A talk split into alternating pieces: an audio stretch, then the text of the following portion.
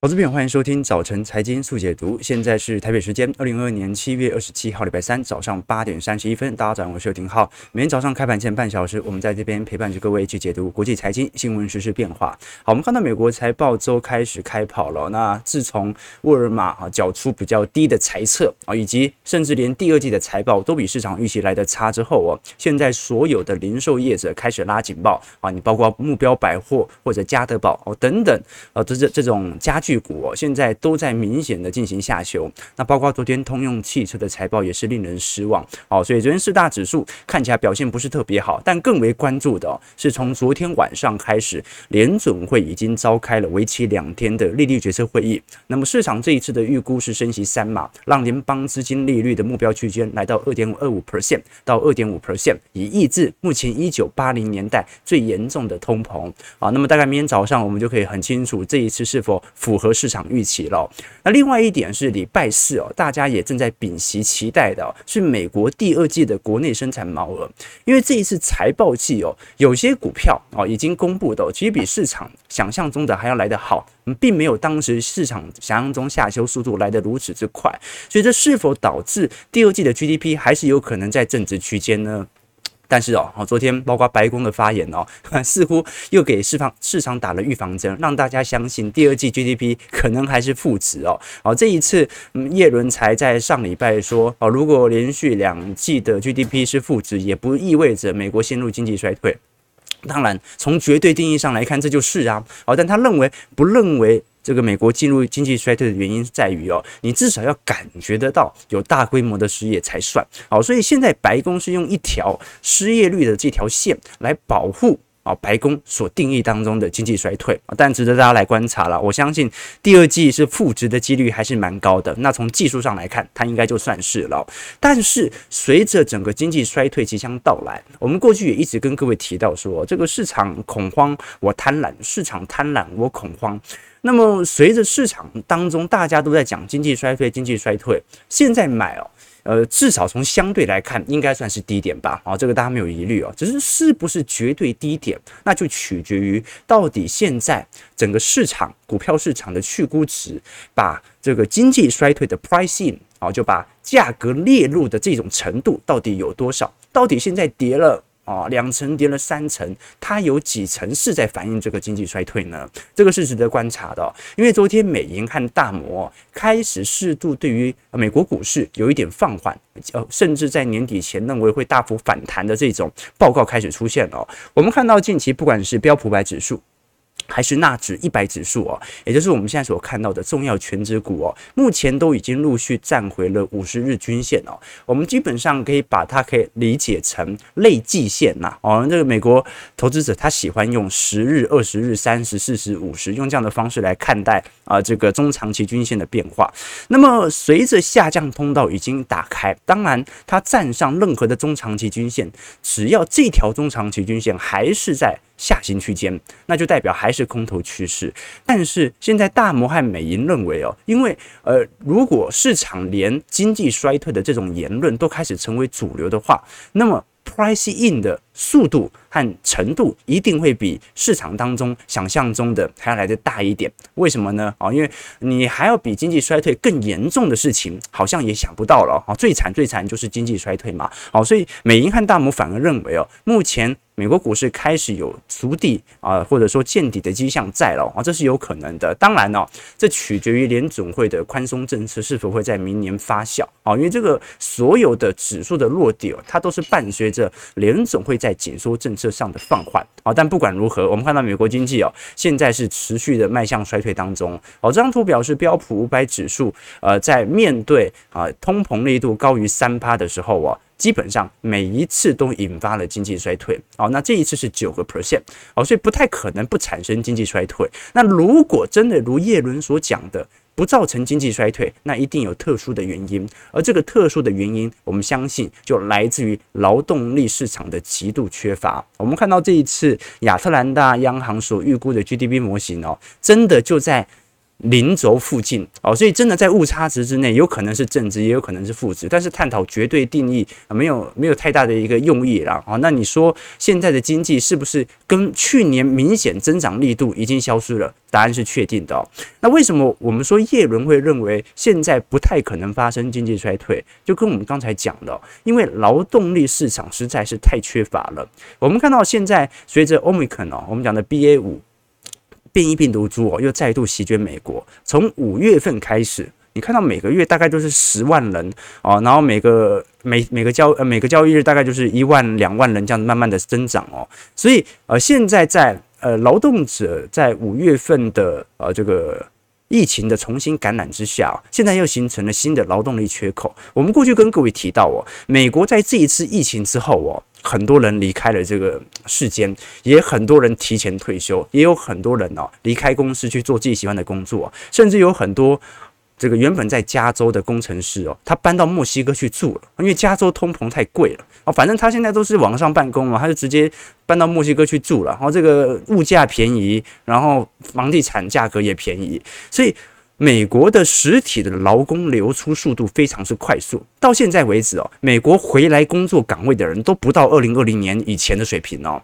那资产价格都已经翻了好几倍了，所以现在按照上升趋势线呐，有非常大的劳动供给缺口，而这个劳动供给缺口哦，原本市场想说啊，那等到景气下行，到时候就不需要这么多人了，但问题是啊，美国的疫情再度在。夏季开始传播开，那这个传播并不会导致说哦又形成大幅度的封管措施，但它会形成劳动力人口的缺乏，尤其是那种麦当劳啊、星巴克啊需要换班的这些人哦。它就会形成一些问题啊、我们都很清楚，这一波现在新裁员的对象都是科技业啊，没有人在裁实业者，没有人在裁零售业，为什么？因为零售业啊，沃尔玛其实到现在为止还是很缺人呐，哦，因为劳动力市场真的很多人离开了嘛。那现在如果我们以年轻人口的失业率来做观察，因为年轻人口啊，它是一个前瞻指标，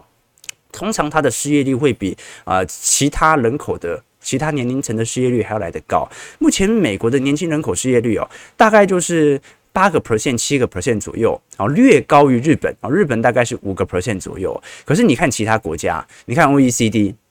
你看英国十一个 percent，欧元区已经来到十二个 percent。中国年轻人口的失业率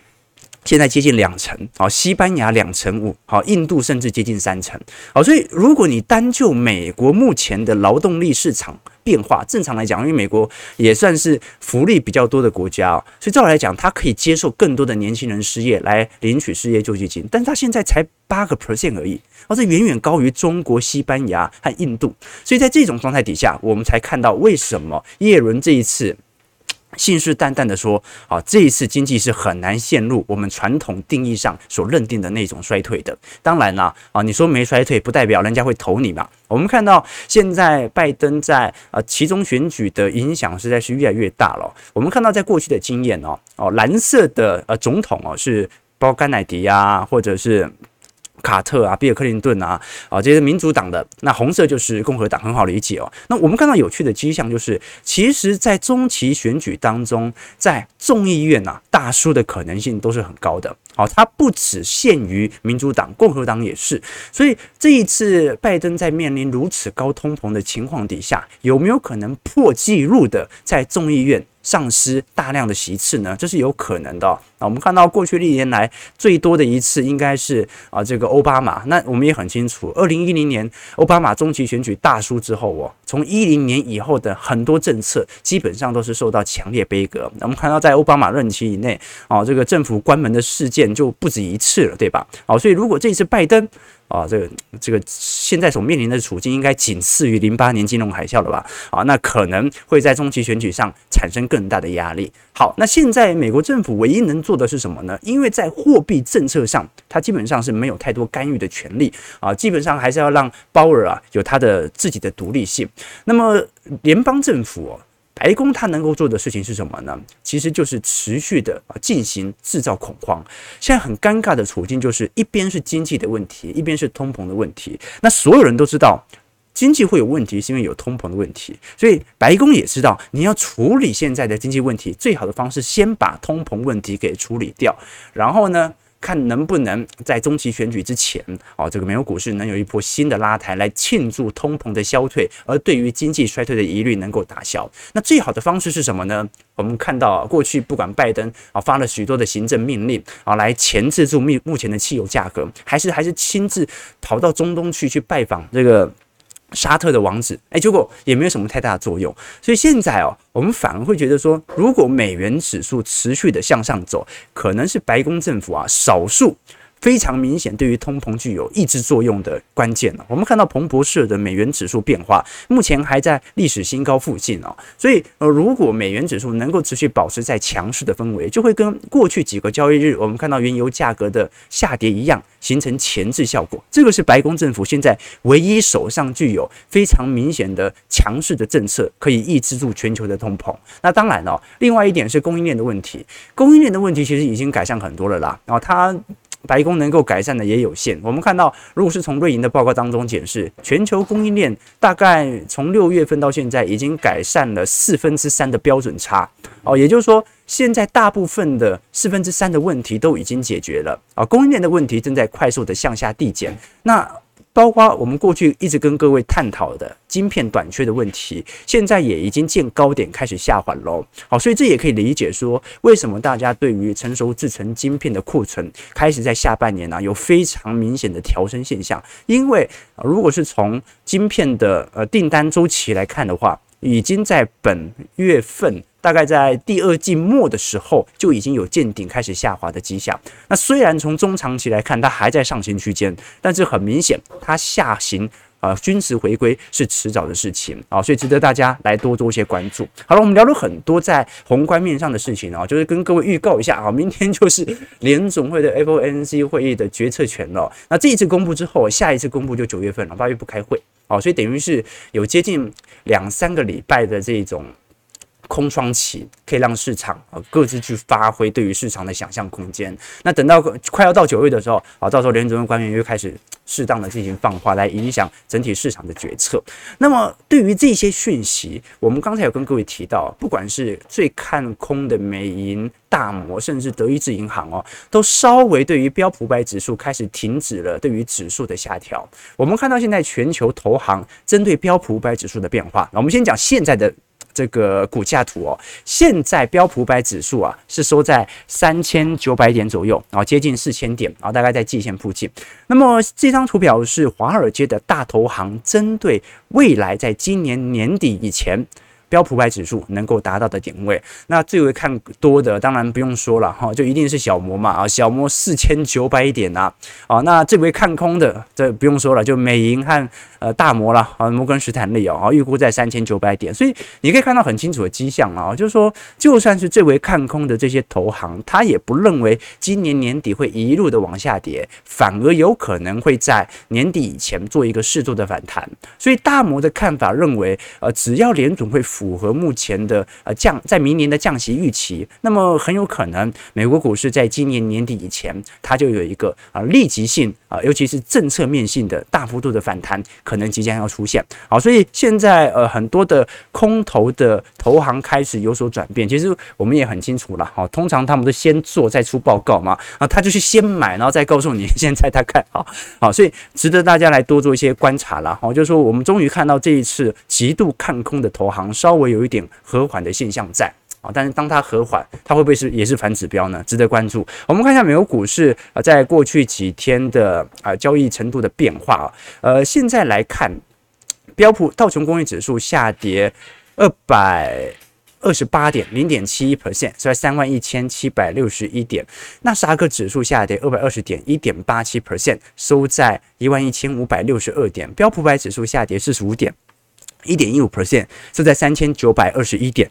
费半下跌四十六点，一点六三 percent，在两千七百七十九点。那我们看到整个昨天市场上最为关注的，其实是关于我们所看到的沃尔玛的问题哦，因为沃尔玛这一次不止把财测下调之后哦，哦，连整个市场的。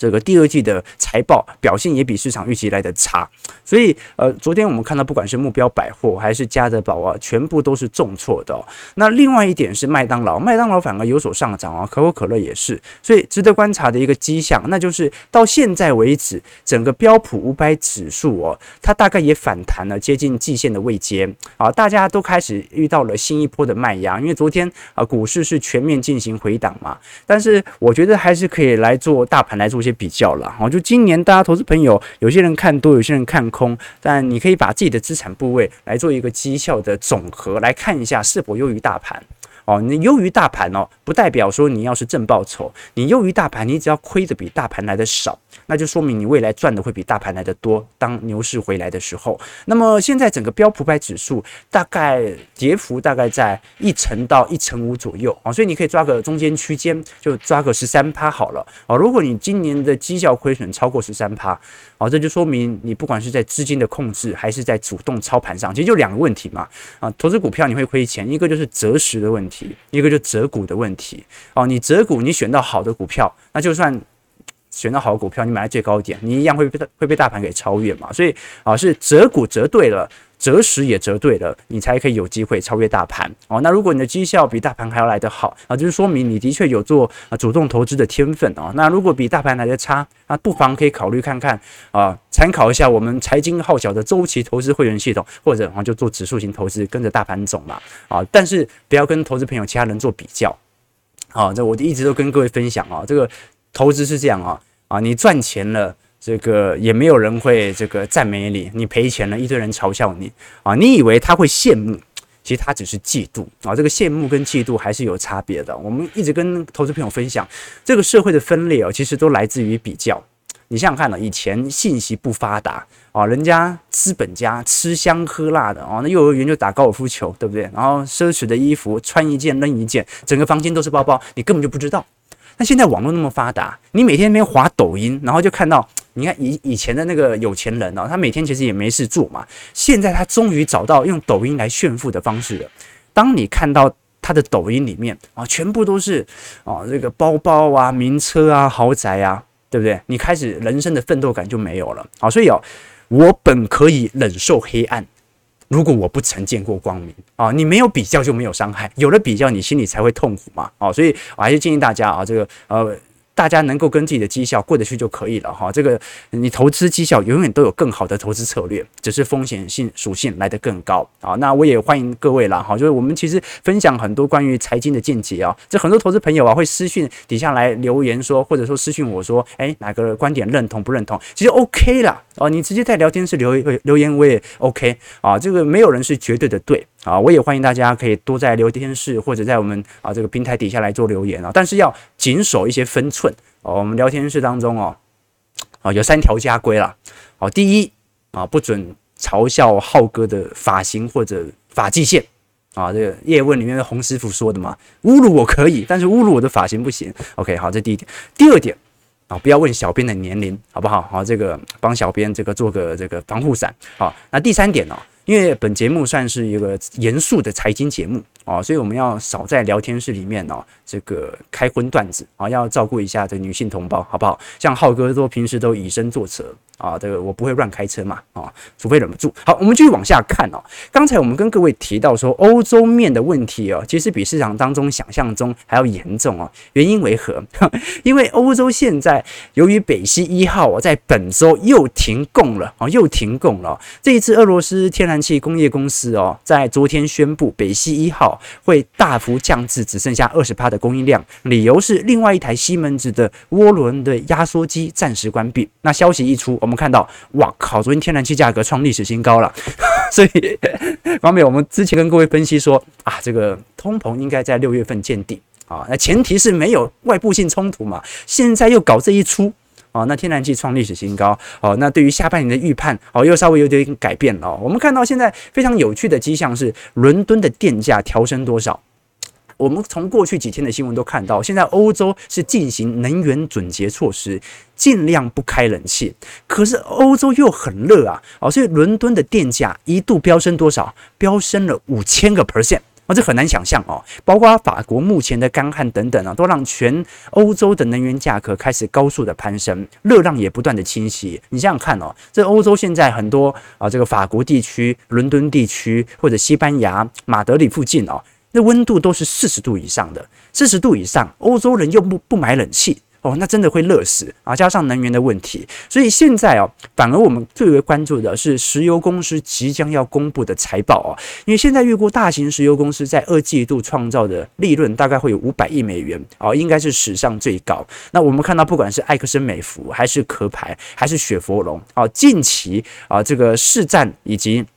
营收获利哦，也是创两千年以来的历史新高，这很吊诡的一件事情哦。二零二零年。所有的能源股都是亏损的，但是随着二零二一年、二二年呢、居然赚了史上最多钱的时候，好，所以现在我们看到纽约轻原油价格哦，也突破了呃二二年二季度以来的水平新高，这个值得大家来多做一些关注哦。我们知道啊，拜登当时的政策是要打击这些石油厂商啊，但这些石油厂商啊，真的赚得越来越多。那现在能源价格又由于乌俄的冲突哦，开始居高不下。但我觉得值得观察的一件事情啦，啊，就是说。外部性的冲突哦，呃，未来不不再发生的几率总比发生的几率高，应该不是这样讲。未来乌俄冲突再打的几率总比乌俄冲突现在打的几率来得低，所以这件事情从长远来看，它终有消弭的一天。那其实就说明了天然气价格也总有回归的一天。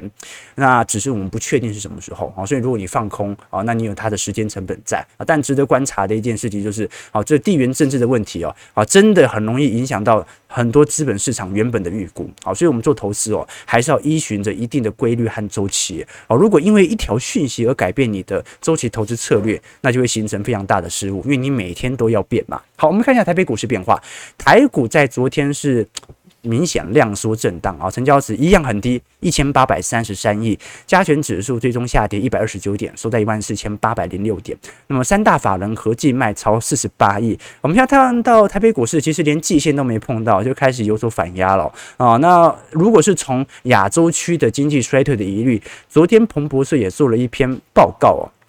来衡量整个东亚地区目前所面临的经济衰退情况，其实远远比欧洲还要来得低嘛。好，现在在整个亚洲地区，唯一确定应该一定进入经济衰退的是这个斯里兰卡哦，这个经济衰退几率是百分之八十五。那么纽西兰是三十三，南韩是二十五，日本二十五，中国二十趴啊，香港。澳洲、台湾、巴基斯坦也都是两成而已哦。那甚至很多东南亚市场，像是马来西亚、越南、泰国、菲律宾哦，甚至印尼，衰退几率只有三个 percent。那其中有一个很重要的原因，是因为啊，其实东南亚股市在过去一段时间表现蛮强劲的，哦，是来自于能源资产的提供。我们知道这个东南亚产橡胶、产咖啡、产一些软性商品、大宗资产哦，所以造成它的呃股票资产反而受到的冲击没有想象中来的大，反而会经济衰退都是难哪？些国家？南韩、台湾呐，哦，日本呐，然后这些以电子产品出口的国家，哦，所以在这种情况底下，哦，今年是非常有趣的现象，就是卖草的、卖药的、卖能源的、卖油的、卖橡胶的都过得不错，但是卖这种高精密仪器的。卖半导体的啊，反而表现开始不是特别好了。你包括最近上柜的市场也有明显降温的迹象哦哦，所以整个市场上的量缩情形是非常热烈的。我们只能期待明天联准会消息出来之后，对于美国股市有没有太明显的拉抬，那么才会带动台北股市向上嘛。要不然台股真的是自从国安基金宣布进场之后啊，哦，这这量就缩成这样，对不对？因为国安基金以前哦还有两千出亿，对不对？哦，现在每天都一千多亿而已。好，我们看到台币的部分。一样收在二十九点九块左右啊，非常的弱势。那如果从外资买卖潮，至少外资在过去两到三周的卖压开始有所减轻啊。外资昨天卖了三十二亿，但也不是特别多了啊，跟五月中旬比起来啊，所以我们看到六月底的那波主跌段哦，它并不是外资的卖压所导致的啊，是散户人踩人所导致的。那一直到目前为止，外资的回补单也没有特别明显，反而是呃大多数的小台啊，散户多空比。哦，已经在过去两天做了一定程度的平仓哦，所以现在反而是筹码开始回到一个十字线啊，这个十字路口的感觉，就是啊，重新新一波的行情可能要再度发动。那么昨天跌幅比较重的，应该是货柜三雄，其中以万海跌幅三趴来的最重，那包括啊新兴、中柜、台华投控等等哦，也受到了一定程度的下修。我们看到到底现在依照长荣的 EPS 来进行预估哦，各位可以发现。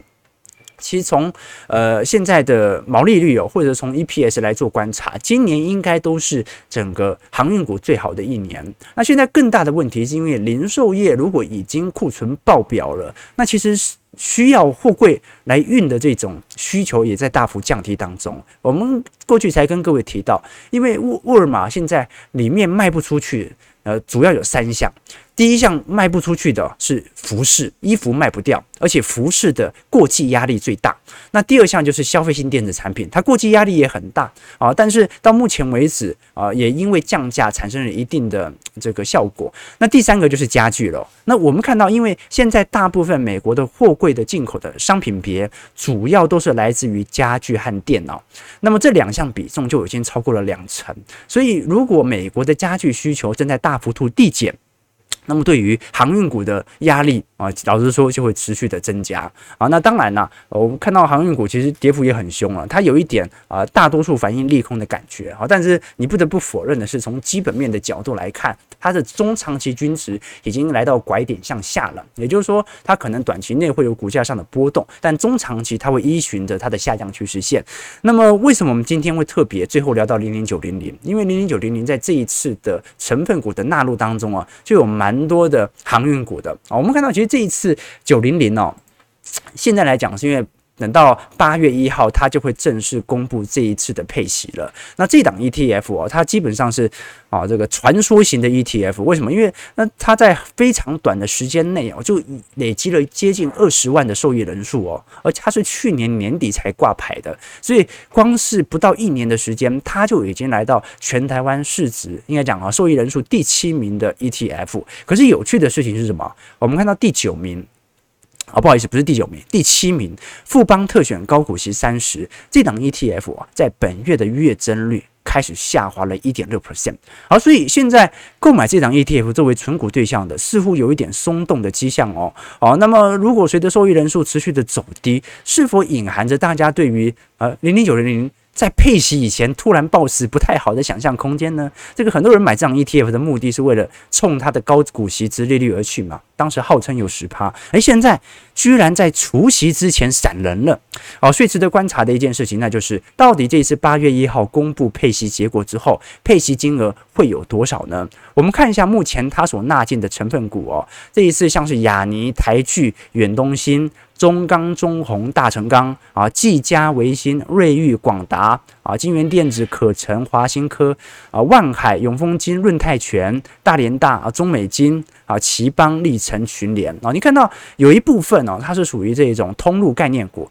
有一部分呢，它是航运股，有一部分呢是传产股，有一部分呢是金融股。好，那大大概一年会进行三次的成分股的调换啊，主要都是。针对当下殖利率最高的个股进行纳入，那也的确啊，这一些殖利率哦，老实说也蛮高的啦，因为股价都跌得蛮重的。可是我们还是很清楚一个迹象哦，因为在过去它的大幅的换股哦啊，那可能买的股票刚好属于轮跌，所以如果我们把高股息 ETF 的总绩效来做回推，各位会发现有趣的迹象，那就是零零九零零哦，即使台北股市目前在一个反弹格局，但是。目前的跌幅仍然是所有 ETF 当中来的最重，跌幅有两成四。哦，你像是其他高股息 ETF，像是零零七三一、零零七三一、呃零零七三一和零零七一三，复华富时高息低波和元大高息低波，跌幅大概都三趴和五趴。零零七零一国泰股利精选三十，跌幅十趴。八七八跌幅十二个 percent，零零五六跌幅十五趴。哦，甚至连零零八八二啊，这个中国。中信高股息跌幅都仅仅只有十六个 percent，好，所以零零九零零呢是唯一一档啊。第一个是高股息 ETF 当中跌幅最重，第二点是它是唯一一档高股息当中还跌输给大盘的。那么因为它的挂牌的发行价是十五块，所以一开始有人在讨论说它这次到底会不会配息？其实它一定会配息的，只是它不会配资本利得的区间。我们都很清楚啊，大家拿到那个这个 ETF 的分配通知书的时候，都会看到里面有一行啊是资本获利的配息金额，另外一行呢是股票啊所得、股票利得哦。那基本上资本利得就是你在进行成分股调换的时候可能赚到的一些价差，它会配给你。像零零五六近几年呢、赚到的价差都比领到的股息来得多，所以 他配了很多他赚到的价差给你哦。可是如果跌破发行价的话，那基本上应该就只能配这个股票所得的部分，就他实质所领到的股利。所以你说这一次他的现金股利值利率可以突破十趴吗？应该是有一点难度的哦，应该是有一点难度的。那现在整体的状况哦，现在应该说是随着今年的内扣费用开始产生之后啊，大家可以做新一波的检视。到年底的时候，到时候零零九零零的内扣费用就会开始开始计算了，因为。我们都很清楚，你像是过去来看，包括呃零零五六啊，整体的一年的平均的内扣费用啊，大概都是啊零点六、零点七 percent 左右。那这个大概是一年嘛。可是因为零零五六哦，它本身成分股替换频率不像九零零这么高，所以要好好衡量一下九零零这一次的内扣费用的比例大概有多少。那么因为九零零的股价目前也跌得蛮低的啦，啊，所以反而如果台北股市在第三季，尤其选举前有个反弹行情，它是有机会填息的啊，但你说能不能回到十五块？有点难度，有点难度，因为十五块跌幅蛮重的哦，就跌幅两成多，你要在短时间内收复肯定是有所困难哦，所以值得大家来多做些留意啊。好，所以一档 ETF，我们常常会建议大家啊，等它挂牌个一年两年之后哦，来观察一下它的内扣费用有多少，来观察一下啊它的成分股的替换。呃这个频率有多快？来观察一下它本身的绩效会不会赚到股息，但是赔掉价差。好了，九点零二分，我们看台北股市开盘平盘震荡哦，小跌四点，啊，收在一万四千啊，差不多了，差不多了，跟昨天差不多，但一万四千七百九十八点，但是量能好像比昨天又更少了一点哈。啊，现在第一盘这样爆出来，啊，一千七百亿而已哦，啊，真的大家都在观望，对不对？那期待明天啊能够有量能回归吧，要不然哦。观众，如果你观察量价指标的话，在反弹行情，结果还是量缩的，那它就真的是反弹了啊，它就不是反转了啊，所以那个量能没有回归哦。我们不要说到去年那五六千亿，因为回来个两三千亿，才有那种多头聚集的感觉嘛。要不然每天那种一千多亿，就算涨一两百点，那都涨得很虚，对吧？好，感谢各位今天的参与哦。这个智辉说，这个。这个去搭搭搭这个斯里兰卡跑路了，才八十五趴，他在新加坡对吧？OK，这个浪漫大可说，俄罗斯预判了你的预判哦，有可能啊，俄罗斯已经知道浩哥觉得通膨会下滑了，所以他打算打破我的预判，是吧？OK，这个我要劝说体重可以问吗？体重也不能问。啊，这个小编这个只能问相关财经的问题，我们要好好保护小编。OK，这个好了，感谢各位今天参与了，大家问题很多了，我们过几天来跟各位做一些专题回答了。明天我们也会好好探讨一下，啊，这一次随着联准会利率决策会议出炉之后，大家最为关注的 GDP 数值的变化，会不会影响到它在九月份的升息步调政策？感谢各位今天参与，如果喜欢我们节目，记得帮我们订阅、按赞、加分享，我们就明天早上八点半早晨财经速解读再相见。祝各位投资朋友看盘顺利，操盘愉快。